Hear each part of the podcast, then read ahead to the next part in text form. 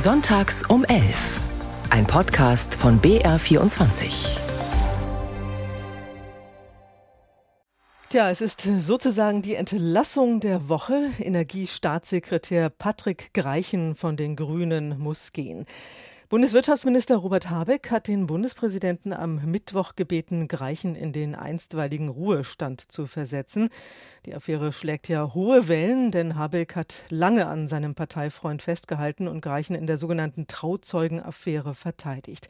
Der beamtete Staatssekretär wollte seinen besten Freund zum Chef der bundeseigenen deutschen Energieagentur machen und hatte diese persönliche Verbindung nicht öffentlich gemacht. Das ist aber nicht der einzige Vorwurf gegen Greichen. Denn es gibt auch Ungereimtheiten bei der Vergabe von Fördergeldern an den BUND-Landesverband Berlin, in dem Greichens Schwester Vorstandsmitglied ist. Für Habeck brachte das das Fass dann zum Überlaufen, wie er auf einer Pressekonferenz gesagt hat. Es ist der eine Fehler zu viel. Es geht darum, dass nicht mal der Anschein bei politischem Handeln entstehen darf, dass irgendeine persönliche Verbindung, etwas, was der Volksmund vielleicht Günstlingswirtschaft oder ähnliches nennen würde, dass das eine Rolle spielt. Um es klar zu sagen, nach allem, was ich über Patrick Reichen, den ich persönlich nicht gut kenne, weiß, ist es ein hochkompetenter, kundiger Mann, dem ich persönlich nichts Böses unterstelle, aber dass eben auch nur der Eindruck entstanden ist, da könnte etwas gemauschelt worden sein, geht nicht. Das Aus von Patrick Reichen kommt viel zu spät und was ist mit dem Rest vom Greichen-Clan? Auch das muss aufgearbeitet werden. Es ist schon ein ganz starkes Stück, wenn beispielsweise der CSU-Fraktionsvorsitzende Herr Dobrindt von Clanwirtschaft spricht. Es ist bisher doch noch immer etwas ziemlich anderes, ob man tatsächlich, wie in bekannten Amigo-Verhältnissen in Bayern, tatsächlich selbst in die eigene Tasche gespielt hat oder ob man jetzt, wie im Falle Habeck, das Problem hat, dass aus einem sehr kleinen, hoch engagierten Milieu der Umweltengagierten letztlich sich Familienbande gebunden haben und man nicht genau genug hinschaut. Zuletzt haben wir da den Politikwissenschaftler Albrecht von Lucke gehört, davor dann CSU-Generalsekretär Martin Huber, außerdem SPD-Generalsekretär Kevin Kühnert und ganz zu Beginn, das haben Sie gehört, das war Bundeswirtschaftsminister Robert Habeck. Unser Thema also heute Vormittag hier in Sonntags um 11. Amigo-Affären und Vetternwirtschaft. Welchen Schaden nimmt die Demokratie? Rufen Sie an, sagen Sie uns Ihre Meinung. Hat Habeck mit der Entlassung seines Staatssekretärs richtig gehandelt? Kann man hier tatsächlich von Clanwirtschaft bei den Grünen sprechen, wie die CSU es tut?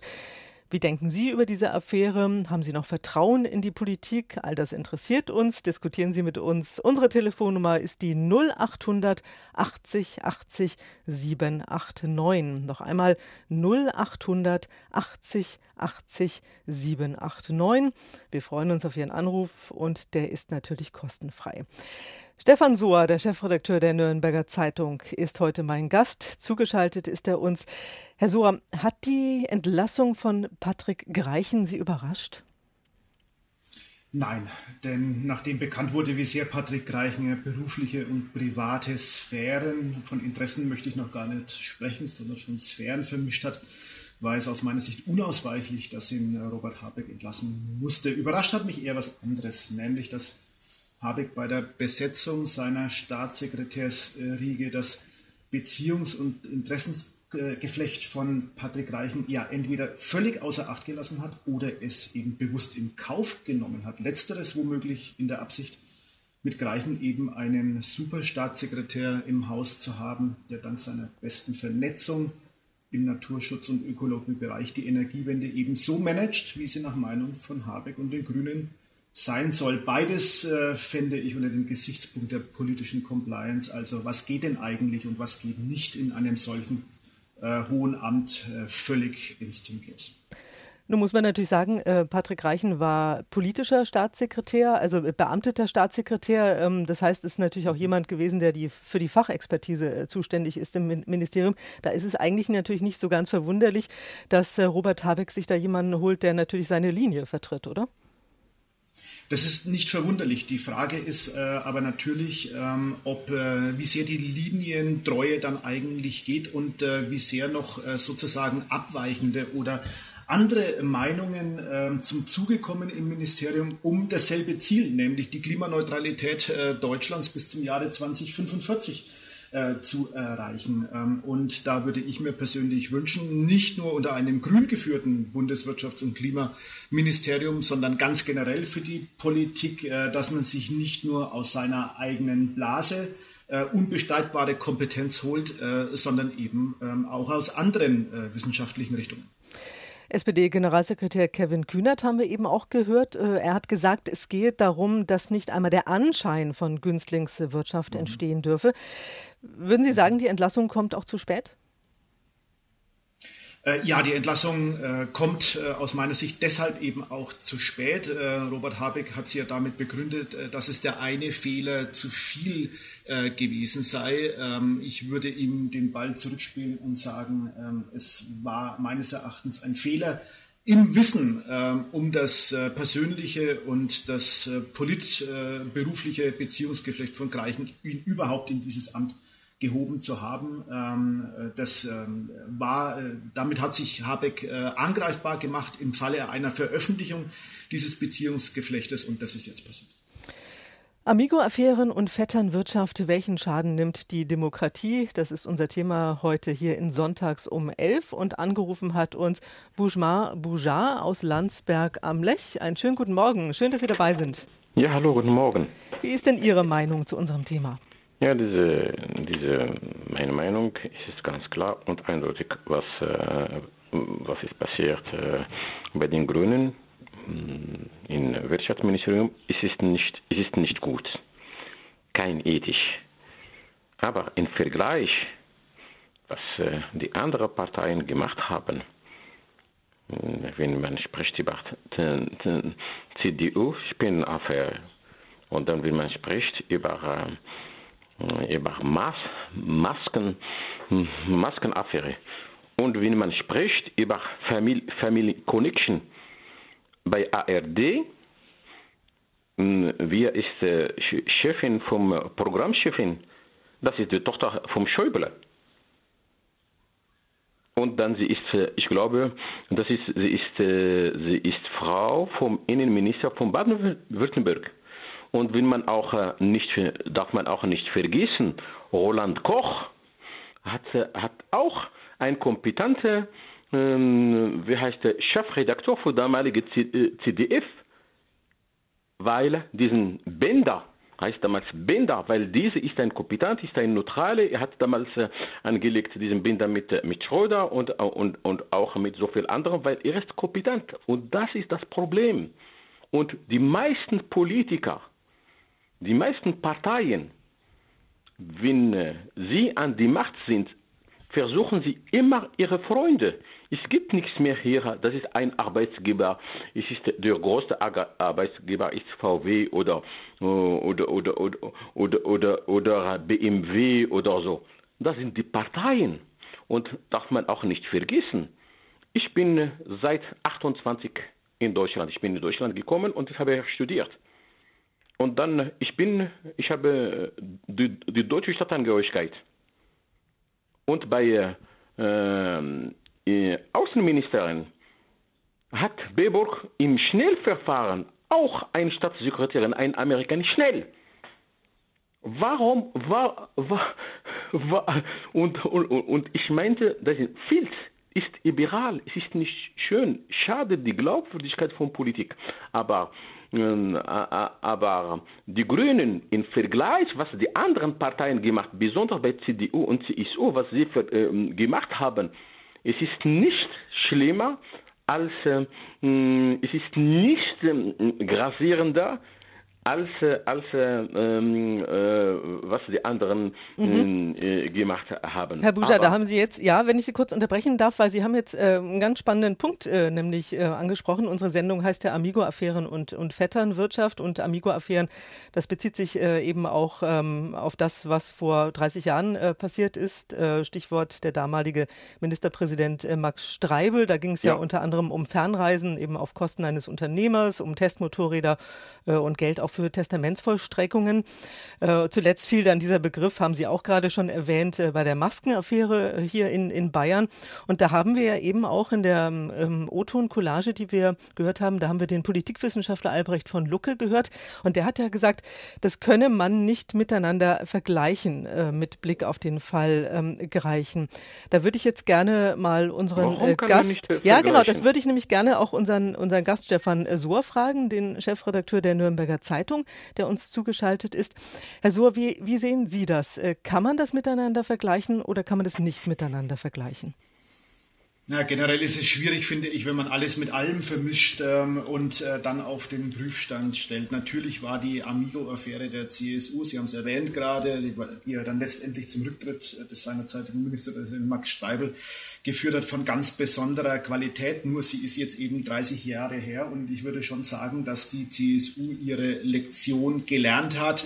Ähm, seitdem, wenn auch man äh, die CSU nicht ganz generell von, davon äh, frei sprechen darf, zu sagen, äh, es könnte, es könnte, äh, könnten solche Dinge von minderer Qualität äh, sozusagen auch wieder passieren. Nur, ähm, das in die Waagschale zu werfen, äh, macht den Fall, mit dem wir es jetzt zu tun haben, ja um keinen Deut besser und kann deswegen aus meiner Sicht auch damit überhaupt nicht relativiert werden. Jeder Fall steht irgendwo für sich selber, muss deshalb aus sich selbst heraus ähm, verargumentiert und beurteilt äh, äh, werden. Und äh, deswegen würde ich der Argumentation des Hörers insofern nicht zustimmen, wer was, was war schlimmer und weniger schlimm. Äh, wir haben äh, alle Fälle getrennt äh, zu beurteilen ähm, und äh, dann eben auch zu bewerten. Vielen Dank. Ich danke Bouchmar Boujar, der uns angerufen hat aus Landsberg am Lech. Und wir machen gleich weiter mit Josef Strauch aus Mindelheim. Grüße Sie, Herr Strauch. Ja, guten Tag, mein Name ist Rauch. Ach, Rauch, das steht bei mir falsch. Da bitte ich um Entschuldigung. Also Josef Rauch aus Mindelheim. Grüße Sie. Schön, dass Sie dabei sind. Ja, danke sehr. Ähm, ja, ich sehe es so. Ja, von der CSU zum Beispiel sind wir es ja gewohnt, aber die Grünen, die stellen halt an sich selber auch besondere Ansprüche. Und dann äh, fallen sie halt auch leichter.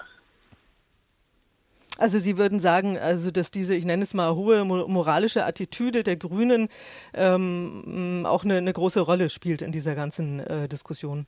Ja, ich, ich glaube, dass das, äh, dass das sie einfach angreifbarer macht als, äh, als andere. Und ja, nichtsdestotrotz ist mir die Scheinheiligkeit vor der CSU zuwider. Also da jetzt drauf einzudreschen, obwohl sie so viel Dreck am Stecken haben, ja, also äh, sprich, wenn jetzt die CSU vom Greichen-Clan zum Beispiel spricht, um vom, vom Filz-Staatssekretär, das geht Ihnen dann zu weit sozusagen? Ja, das geht mir eindeutig zu weit, weil ich weiß nicht, wie viele Untersuchungsausschüsse die CSU äh, in, äh, in Bayern die letzten Jahre hatte. Äh, und da ist jetzt eine Affäre und auf die drischt man halt ein. Also das ist was, was mir, äh, ja, was scheinheilig wirkt auf mich. Mhm. Ähm, der bayerische Ministerpräsident Söder hat ja auch ähm, noch vor der Entlassung Greichens äh, die Personalpolitik des äh, Wirtschaftsministeriums insgesamt kritisiert. Äh, wörtlich hat er da gesagt, die ganze grüne Sippe wird da irgendwie beschäftigt. Ähm, das ist nichts anderes als grüne Korruption. Ähm, Stefan Sohr, ähm, Chefredakteur der Nürnberger Zeitung, ähm, korrigieren Sie mich, geht das so ein bisschen in die Richtung, ähm, wie Sie es eben auch formuliert haben? Oder nee, geht es zu weit? Also, also ich, das geht mir für mich zu weit, weil äh, es ist doch immer so, dass äh, Parteien ihre äh, ja, Anhänger oder die Leute, die ihnen nahe stehen, dann auch in verantwortliche Positionen bringen. Also da, das macht keine Partei anders. Also äh, und da halt jetzt ja gerade diese Umweltfrage so im Vordergrund steht, braucht man halt auch Leute aus diesem Bereich. Dann danke ich äh, Josef Rauch aus Mindelheim, der uns angerufen hat. Und wir machen gleich weiter mit Gerhard Schulz aus München, den ich begrüße. Grüße Sie, Herr Schulz. Ja, grüß Gott. Grüß Gott. Wie ist Ihre Meinung zu unserem Thema Amigo-Affären und Vetternwirtschaft? Welchen Schaden nimmt die Demokratie? Nun, äh, heute ist es ja beliebt, ständig das Wort Demokratie im Munde zu führen. Nicht generell, aber tendenziell ist Demokratie nichts anderes als kollektiver Selbstbetrug. Das war immer so und das wird immer so bleiben.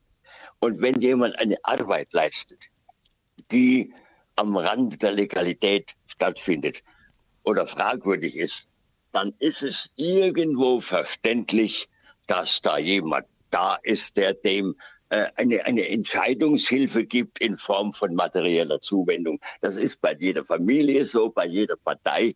Und äh, da könnte man sagen, Dreck schwimmt immer oben in der ganzen Gesellschaft. Wir haben eine Klassengesellschaft mit tendenzieller Klassenjustiz. Das sieht man ja jetzt wieder an den, äh, was passiert ist mit dem Autoabgasskandal.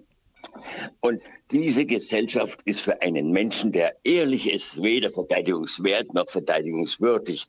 Wir haben sowieso eine durchraste Klassengesellschaft. Die Ideologie hoch und falsch verjugend. Und das ist alles nur nicht verteidigungswert. Ähm, mit der Wortwahl würde würd ich Ihnen jetzt empfehlen, doch ein bisschen vorsichtig zu sein. Aber ich möchte eins äh, aufgreifen, was Sie gerade gesagt haben, ähm, Herr ähm, Schulz, nämlich ähm, Demokratie als kollektiver Selbstbetrug. Ähm, Stefan Sohr, wie sehen Sie das? Ja, ich, mir bleibt nichts anderes übrig, als dem Hörer äh, komplett zu widersprechen. Ähm, inhaltlich wie in der Wortwahl ähm, ist meines Erachtens schwer diskussionsfähig, der Beitrag. Ähm, er ist äh, von einem gewissen fatalistischen Hang, destruktiv und ohne Gegenvorschlag.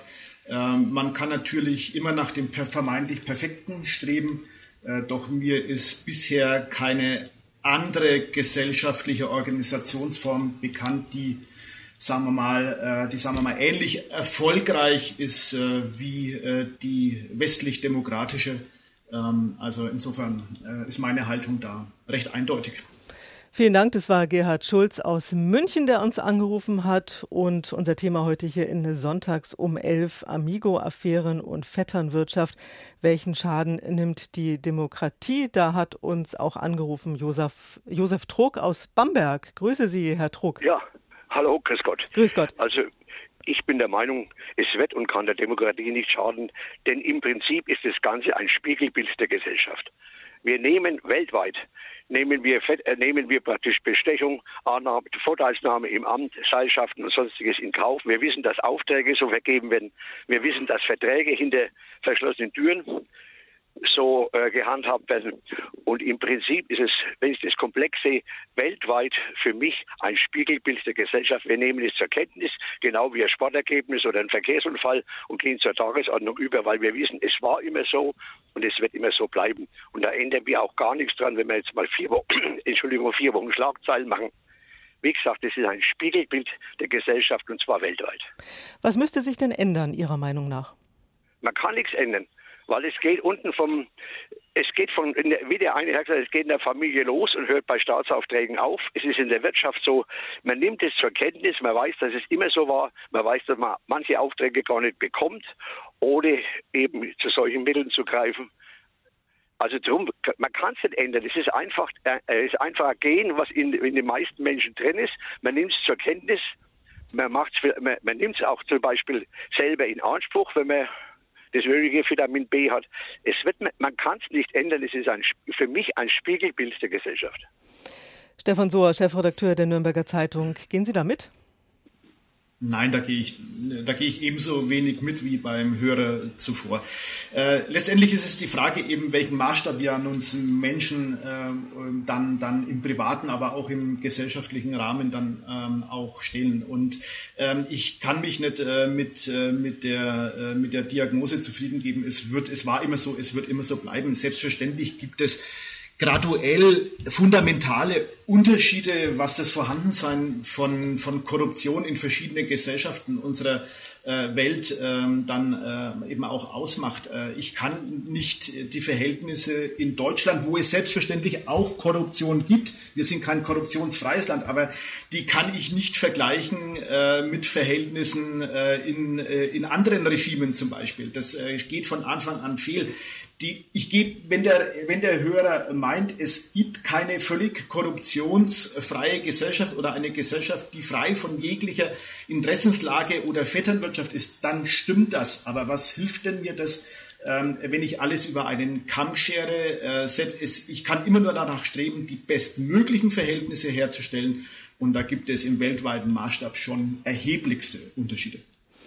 Vielen Dank. Das war Josef Trog aus Bamberg, der uns angerufen hat. Ähm, es gibt ja zum Beispiel auch die Organisation Lobby Control, die fordert äh, strengere Strukturen, um Interessenkonflikten auch äh, in Bundesministerien vorzubeugen. Ähm, da wäre zum Beispiel eine Transparenzbehörde sinnvoll, ähm, heißt es.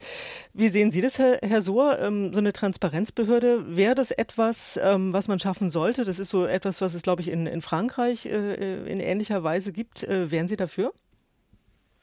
Ähm, wenn aufgrund äh, politischer Verfehlungen äh, der Ruf nach neuen Behördenstrukturen ähm, laut wird, bin ich ganz generell skeptisch.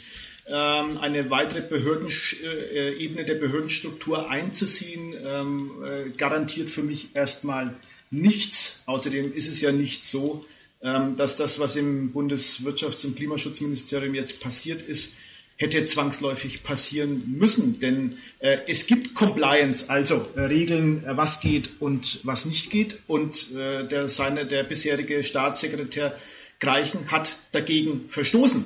Ähm, insofern ist die Frage, was eine, eine weitere Verschärfung von Compliance-Regeln oder eine Behördenstruktur, die, da, die darüber wacht, äh, ändern sollte, wenn, äh, wenn die Sensibilität dafür, was denn eigentlich schon gilt oder nicht gilt, ähm, mangelhaft ausgeprägt ist. Ähm, das Gute ist immer, und ähm, ich bin generell ein positiver Mensch, für den das Glas immer halb voll ist, ähm, irgendwann äh, funktioniert eben äh, dieses Checks and Balances äh, System ähm, und die öffentliche Betrachtung äh, von solchen Missständen, Missständen äh, bewirkt dann eben auch Veränderungen. Manfred Walter hat uns angerufen aus Lichtenau in Mittelfranken. Grüße Sie, Herr Walter. Wie ja. ist Ihre Meinung zu unserem Thema? Guten Tag. Danke. Erst einmal noch gesagt, es ist Sachsen bei Ansbach.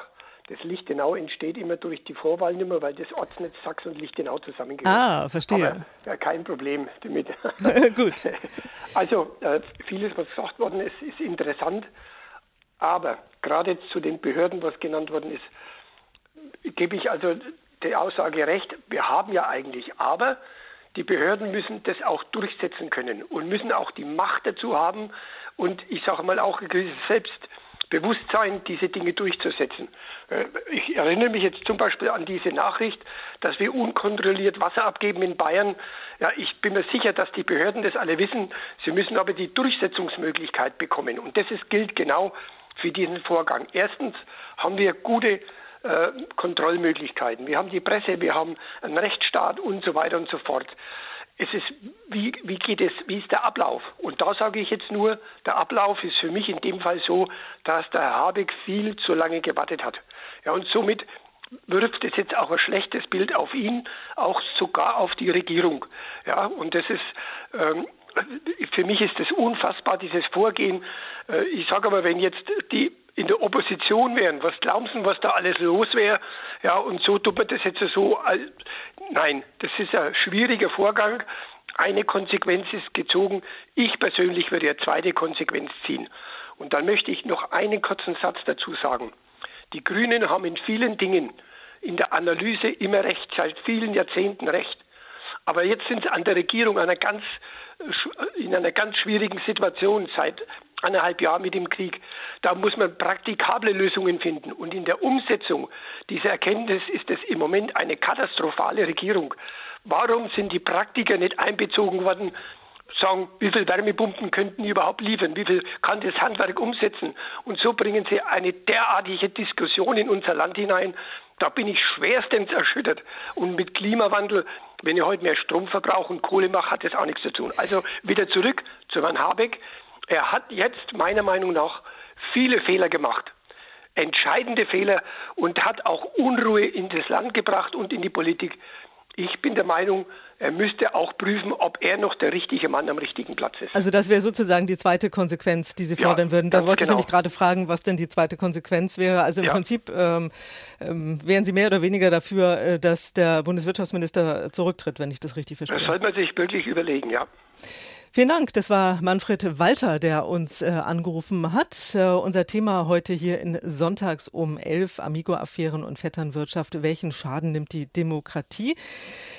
Herr Sohr, unser Hörer eben hat mehr oder weniger auch gefordert, ähm, dass Bundeswirtschaftsminister Habeck ähm, zurücktritt. Wie beschädigt ist er in dieser Affäre? Naja, schon erheblich, äh, würde ich meinen. Äh, natürlich, und zwar, ähm, wie vorhin von mir schon bewertet, ähm, durchaus aus eigenen Stücken selber beschädigt. Äh, die Frage ist natürlich, ähm, ähm, was, zu welchen Konsequenzen das führt. Ähm, und äh, es ist ja nicht, äh, nicht ganz so äh, banal im Vergleich jetzt äh, einen Staatssekretär zu entlassen wie den äh, Minister vorne dran. Damit stellen sich koalitionsarithmetische Fragen, ähm, damit stellen sich Proportsfragen.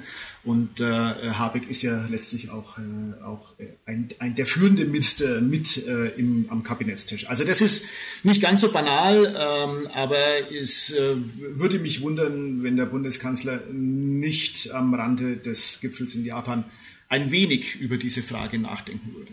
Also würden Sie sagen, ähm, wir haben hier ein grünen Problem oder ist das schon ein Regierungsproblem?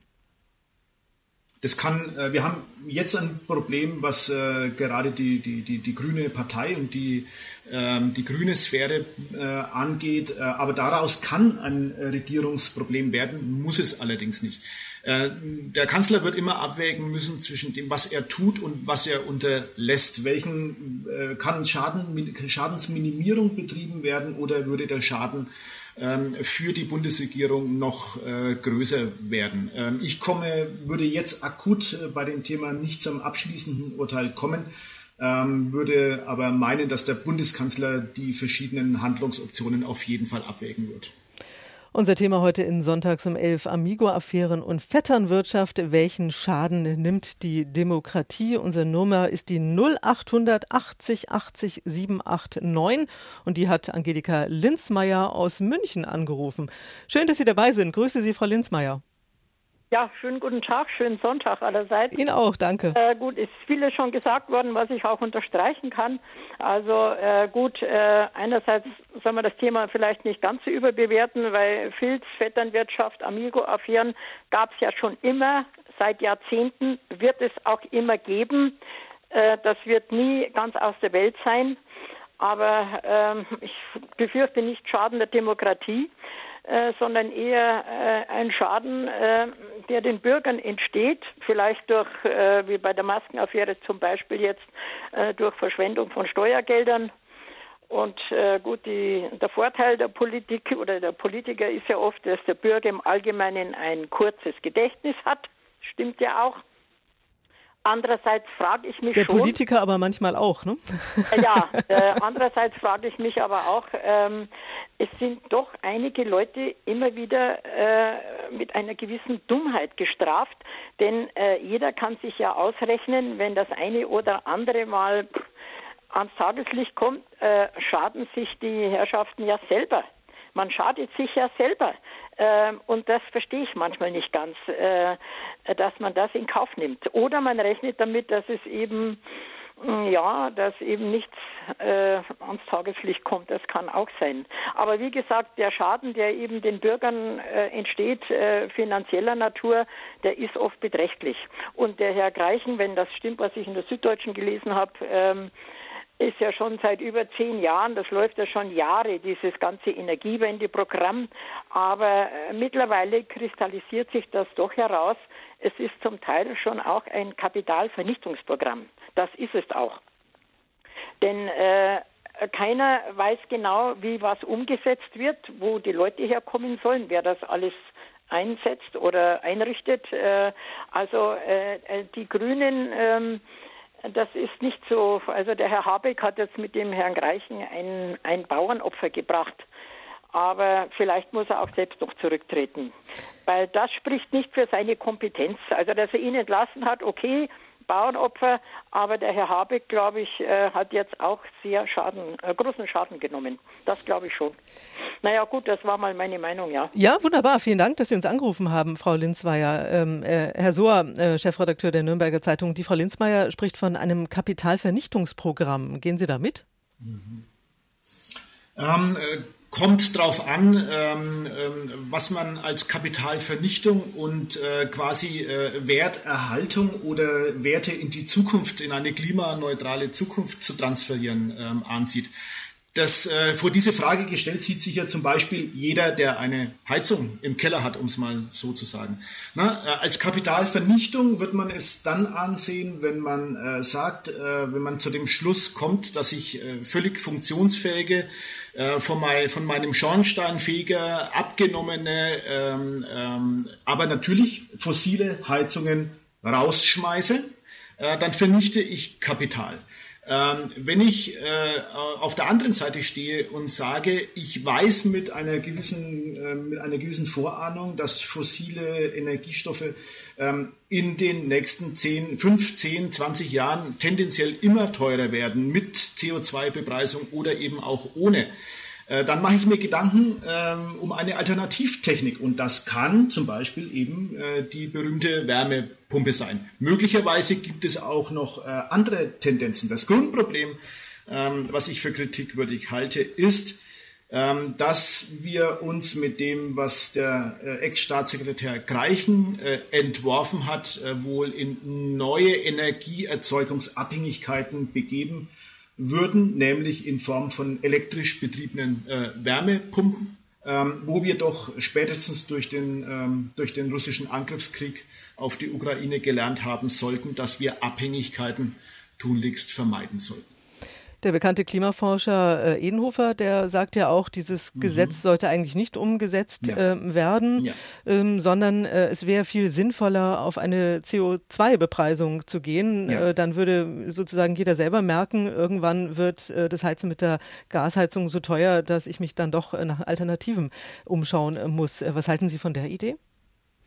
Da halte ich sehr viel davon, äh, weil nach allem, was mir bekannt ist, der CO2-Handel zumindest einem marktwirtschaftlichen Ansatz äh, der, der, der politischen Steuerung mit am nächsten kommt. Was wir äh, unter Staatssekretär Greichen und Minister Habeck erlebt haben, ist eher ein staatsdirigistischer Ansatz, wie die Energiewende zu geschehen hat, den ich grundsätzlich skeptisch gegenüber äh, sehe, ähm, die Problematik am CO2-Handel ist eben die, dass, äh, dass es alle sogenannten Sektoren, Energieerzeugungs- äh, und Verbrauchssektoren, umgreifen müsste und idealerweise natürlich für alle, zumindest westlichen Industrieländer, also der berühmte Klimaclub, den der Bundeskanzler gegründet hat, ähm, umfassen müsste. Das ist nicht äh, der Fall ähm, und äh, ich halte aber trotzdem ähm, konzeptionell sehr viel davon. Das Heizungsgesetz, wie es jetzt geplant ist, das soll ja eigentlich noch vor der Sommerpause durch den äh, Bundestag, also jetzt wirklich sehr zügig noch im, im Juni und dann Anfang äh, 2024 mhm. in Kraft treten. Ist das noch realistisch in Ihren Augen angesichts auch dieser ganzen Umstrukturierungen jetzt im Ministerium? Ähm, ich bin sehr skeptisch. Ich glaube, es ist äh, nicht mehr realistisch. Äh, die äh, Politik, die Bundesregierung sollte sich ehrlich machen ähm, und sagen, dass ein Gesetz, von dem nicht wenige sagen, dass es schon jetzt an der Realität scheitert, äh, nämlich ähm, wo kriege ich all die Wärmepumpen her, wo kriege ich all die Handwerker her, wo kriege ich all den Strom her, äh, der denn für den äh, Betrieb äh, der Wärmepumpenwirtschaft gefordert wäre. Äh, alles nicht geklärt. Insofern würde ich sagen, ähm, dass, wie Herr Edenhofer ähm, in Potsdam es gesagt hat, ähm, dass ein Neustart äh, besser ist, als ein fragwürdiges Gesetz äh, schnell noch äh, durch die Gesetzgebung zu drücken. Dann danke ich erstmal Angelika Linzmeier aus München für Ihren Anruf und wir machen gleich weiter mit Marco Rausch. grüße Sie, Herr Rausch. mögen Sie uns sagen, wo Sie herkommen? Das sehe ich nämlich hier gerade gar nicht. Ich komme aus der Gegend um Regensburg, also aus der Oberpfalz. Ah, wunderbar. Wie ist Ihre Meinung zu unserem Thema Amigo-Affären und Vetternwirtschaft? Welchen Schaden nimmt die Demokratie? Ja, ich musste tatsächlich gar nicht lange überlegen, hier anzurufen, weil ich das Thema erst mit ein paar Freunden hatte. Äh, es ist eine absolute Vollkatastrophe. Also aus, ich bin ganz normaler Arbeitnehmer und ich muss zugeben, da ist wahnsinnig viel in die Hose gegangen und man hat wahnsinnig lange äh, auf Zeit gespielt, um, versuchen, um zu versuchen, äh, es noch die Leuten schmackhaft zu machen und ähm, den Drops ja uns runterschlucken zu lassen. Aber äh, ich weiß nicht, ich muss jährlich ein Compliance-Formular ausfüllen. Äh, stundenlang muss ich mich dorthin setzen, dass ich gegen keine Feminismusregeln, Compliance-Regeln, dass ich keine Geldgeschenke annehme auf Arbeit, dass ich mich wirklich äh, von, von 9 to 5 korrekt verhalte und dort nicht aus dem Rahmen falle. Und ich muss zugeben, wenn das bei uns in der Firma passieren würde, das wäre Sache von zehn Minuten, dann könnte ich mir die Sachen packen und nach Hause gehen. Und da hat man wirklich auf lange Zeit gespielt. Ich frage mich wirklich, wenn da Profis da oben an der, an der, ja, an der Fernbedienung der Macht sitzen, äh, wie man dann auf solche Ideen kommt, dort, ähm, ja, ich sag mal, Familienbande zu schmieden und dort Leute in Ämter zu setzen, die dort vielleicht äh, auf dem Papier dafür äh, ja, bereit sind oder die, die Eigenschaften haben, aber eigentlich auf Wege dorthin kommen, die nicht ganz klar sind. Und wie schon die Vorrednerin gesagt hat, man, man hofft einfach, dass vieles nicht ins Tageslicht kommt. Und wenn sie Glück haben, kommen sie mit durch die Herrschaften. Und wenn dann durch, ja, ich sag mal, investigativen Journalismus die Leute auf die Schliche gekommen wird, dann ist das Geschrei groß. Man versucht trotzdem auf Zeit zu spielen. Und das finde ich einfach, ich finde es wahnsinnig falsch. Und es sind ähm, auch, wie ich gesagt mit Freunden schon geredet, es sind so viele Negativbeispiele aufgefallen in den letzten Wochen. Ob das äh, auch äh, bei Audi, der Gasskandal, man wird, man wird so lange an der Nase herumgeführt, bis man den Leuten Druck macht, dass sie ins Gefängnis gehen oder so, bis dann mit der Wahrheit um die Ecke kommen. Und ähm, wenn unser eins sich mit äh, ja, Lug und Trug das Leben schlagen würde, das würde nicht lange gut gehen, weil dann einfach auch äh, viel zu viel am Spiel, äh, äh also auf dem Spiel steht.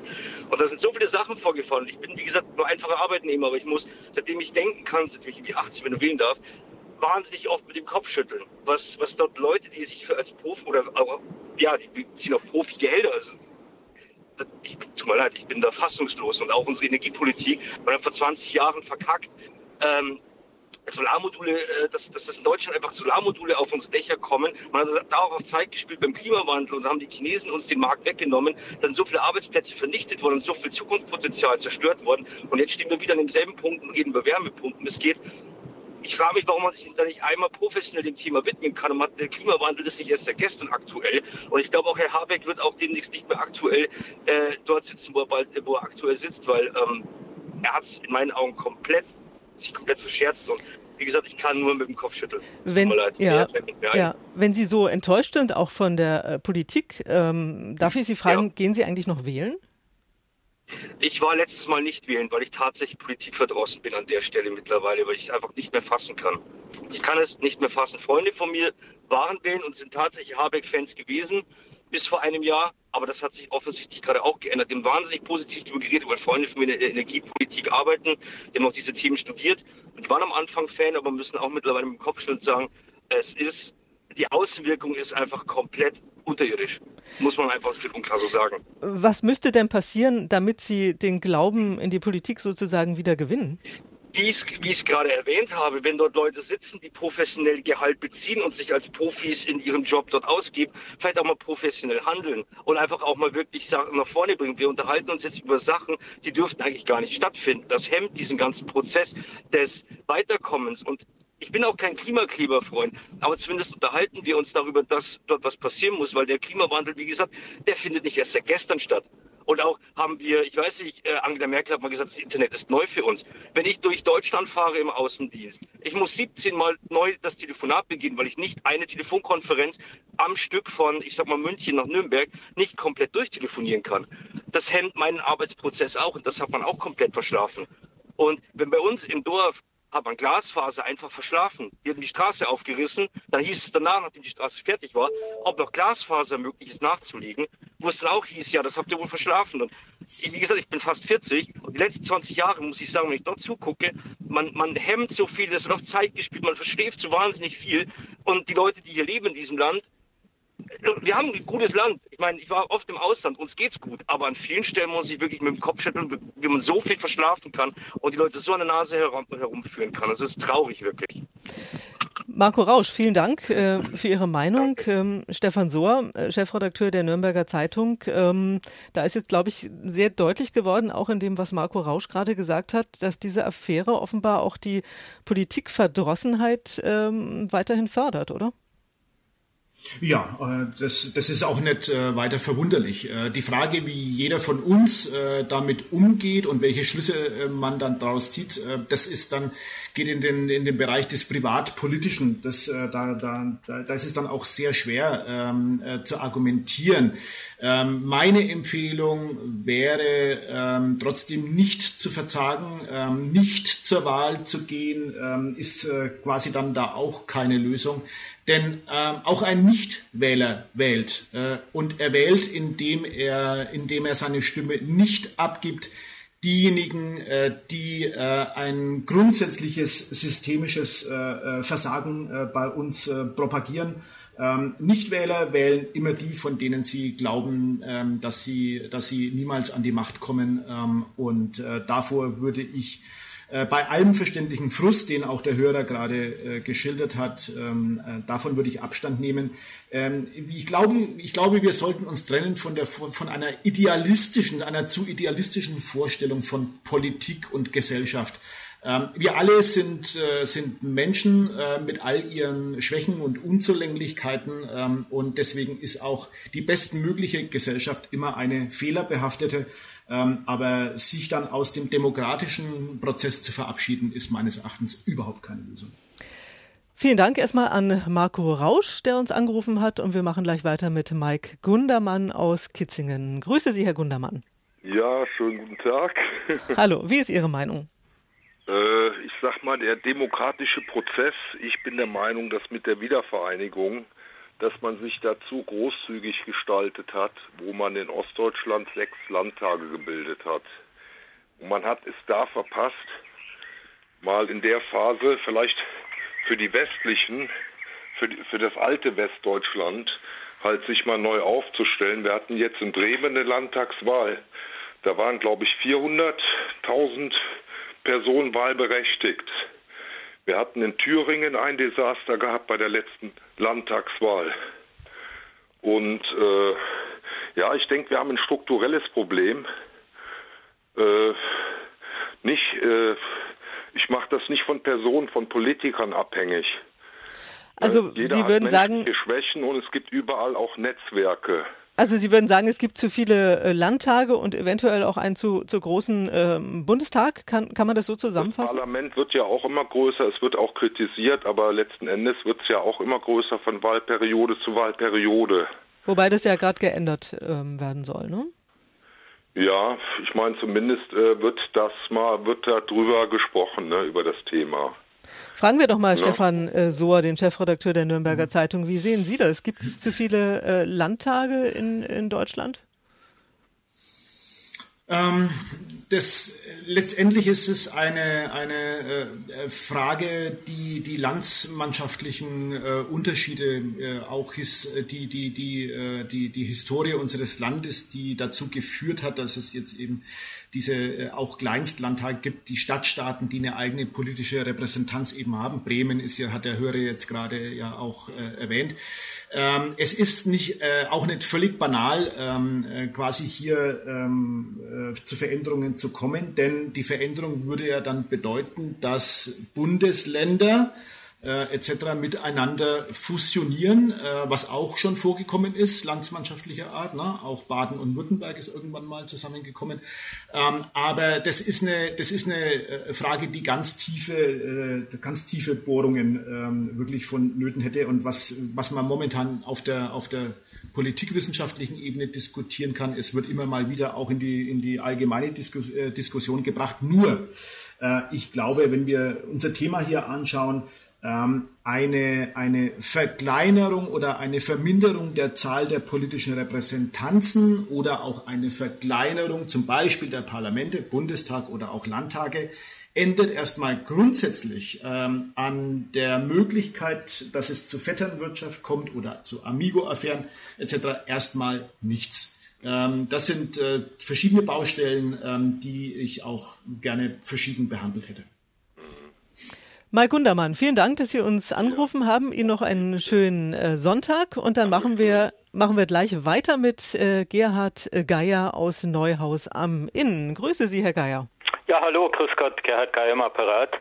Ähm, ich wollte jetzt auch zu einem Punkt ansprechen, der mir in der ganzen Diskussion bisher und auch soweit ich das verfolgt habe, einfach zu kurz gekommen ist. Hier wird jemand verurteilt, ohne dass die Beweise auf dem Tisch liegen. Nur weil jemand der Trauzeuge von einer Person war, daraus zu schließen, dass er damit die Aufgaben, die er zu erfüllen hatte, nicht erfüllt hat, das ist mir doch einfach zu kurz gesprungen. Also sprich, äh, ich kann doch jemanden erst verurteilen, wenn er wirklich schuldig ist. Und das fehlt mir in der ganzen Diskussion. Und man sieht ja auch schon, man hat sich hier auf eine, auf eine Mainstream-Meinung meines Erachtens eingeschossen, die sagt, die Grünen haben hier Vetternwirtschaft betrieben. Vielleicht muss man zukünftig dann von Trauzeugenwirtschaft sprechen. Und das finde ich doch sehr bedenklich. Also Wobei, ich wenn ich Sie kurz unterbrechen darf, ja. Herr Geier, es geht ja nicht darum, äh, dass, ähm, dass dem nicht zugetraut wird, äh, diese Aufgabe zu über, übernehmen, äh, dem, dem künftigen Geschäftsführer, sondern es geht eben darum, dass diese freundschaftlichen Verbindungen ähm, nicht öffentlich gemacht wurden. Das ist natürlich, das ist dieser Kern sozusagen der, der Kritik gut, okay, nicht öffentlich gemacht, aber daraus abzuleiten, dass, dass damit das auf illegale oder auf sehr fragwürdige Art und Weise zustande gekommen ist, das ist doch für mich die Frage, die geklärt werden müsste. Ja, Herr, ich höre gerade, ja. äh, Stefan Sohr schnauft schon ein wenig am Telefon. So.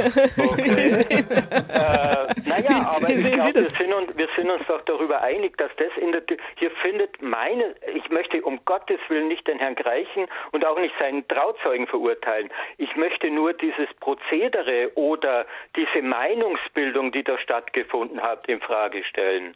Und der zweite Punkt ist natürlich, wenn hier Herr Greichen sich wirklich compliance-widrig verhalten hat, dann ist natürlich die Frage, warum wird er dann in Ruhestand versetzt? Da muss man natürlich ganz andere Mittel dann anwenden. Ich fürchte, das ja? ist das Beamtenrecht dann. Das ist natürlich, da kenne ich mich jetzt zu wenig aus, muss ich zugeben. Herr Sohr, was sagen Sie dazu? Hm. Äh, ja, natürlich, letzt, um mit letzterem zu beginnen, äh, er, Greichen war politischer Beamter und ist dann beamtenrechtlich äh, erstmal ähm, erstmal zu behandeln. Ähm, ob es noch, ob es noch weitere beamtenrechtliche Ermittlungen, Konsequenzen gibt, äh, wird ja durchaus äh, diskutiert. Für politische Beamte noch dazu im Range eines Staatssekretärs gelten strenge Verhaltensregeln. Gegen die hat er ganz offenbar äh, verstoßen. Äh, und damit äh, ein Verstoß gegen beamtenrechtliche Richtlinien heißt ja noch nicht, dass er sich kriminell verhalten hätte oder illegal verhalten hätte, äh, sondern ähm, äh, das sind zwei verschiedene äh, Ebenen. Das wird jetzt geklärt sein. Dafür gibt es äh, zu klären sein. Dafür gibt es eben auch die Versetzung in den einstweiligen ähm, Ruhestand. Dafür ist dieses Instrument äh, auch äh, geschaffen. Ähm, und dann wird man am Ende sehen, welche weiteren Konsequenzen Herr Greichen ähm, zu gegenwärtigen hat oder eben auch nicht.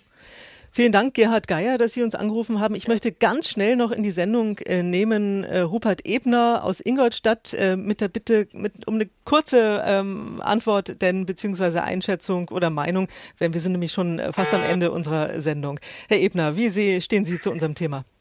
Also ganz wichtig wäre mal, dass man zwischen Korruption und Compliance unterscheidet. Ja, und Compliance-Verstöße sind noch nicht kriminell a priori. Und äh, mhm. das Zweite, was ich sagen will, ich bin 1953 geboren, bin ein bisschen auf der Welt rumgekommen und befreundet mit vielen Menschen.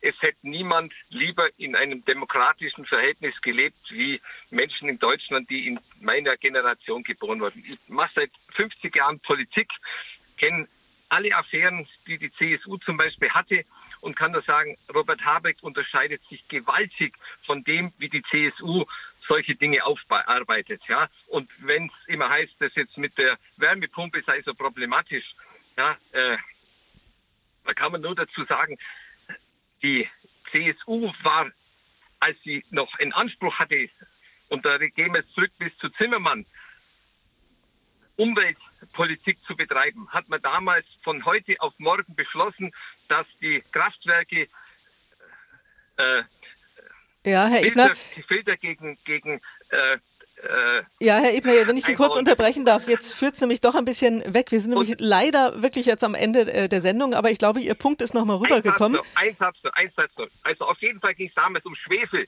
Und ein CSU-Mann Zimmermann hat zur Industrie gesagt, schaut mal eure Rückstellungen an, die Welt geht nicht unter, wenn ihr jetzt Schwefelsilber einführen müsst. Und im Jahr 2020 ist die Messung von Schwefel in unserer Luft eingestellt worden, weil die Schwefelwerte so niedrig sind. Ich fände das einfach mutig und man muss voranschreiten und das hat Robert Habeck gemacht. Und okay. die Compliance-Aufarbeitung, die macht das. Das war jetzt mehr als ein Satz, Herr Ebner. Aber es, wir haben mitgenommen, Sie verteidigen ähm, Robert Habeck. Herr Ebner, ich danke Ihnen sehr für Ihren, für Ihren Anruf. Wir sind jetzt wirklich am Ende der Sendung. Kurze Frage nochmal an, an Stefan Sohr, den Chefredakteur der Nürnberger Zeitung. Auch an Sie die Bitte mit einer kurzen Antwort. Ähm, mhm. Hat die Demokratie Schaden genommen durch den Fall Greichen? Ähm, die Demokratie äh, steht äh, nicht zur Debatte. Da glaube ich, bin ich mich mit den allermeisten Bürgern unseres Landes einig, sondern sie äh, steht immer wieder vor der Herausforderung, ähm, mit der Realität äh, zurechtzukommen. Ähm, aber sie ist die beste Regierungsform, die wir haben. Vielen Dank. Das war eine muntere Diskussion heute. Das war es in Sonntags um 11. Ihnen noch einen schönen Sonntag. Danke fürs Zuhören.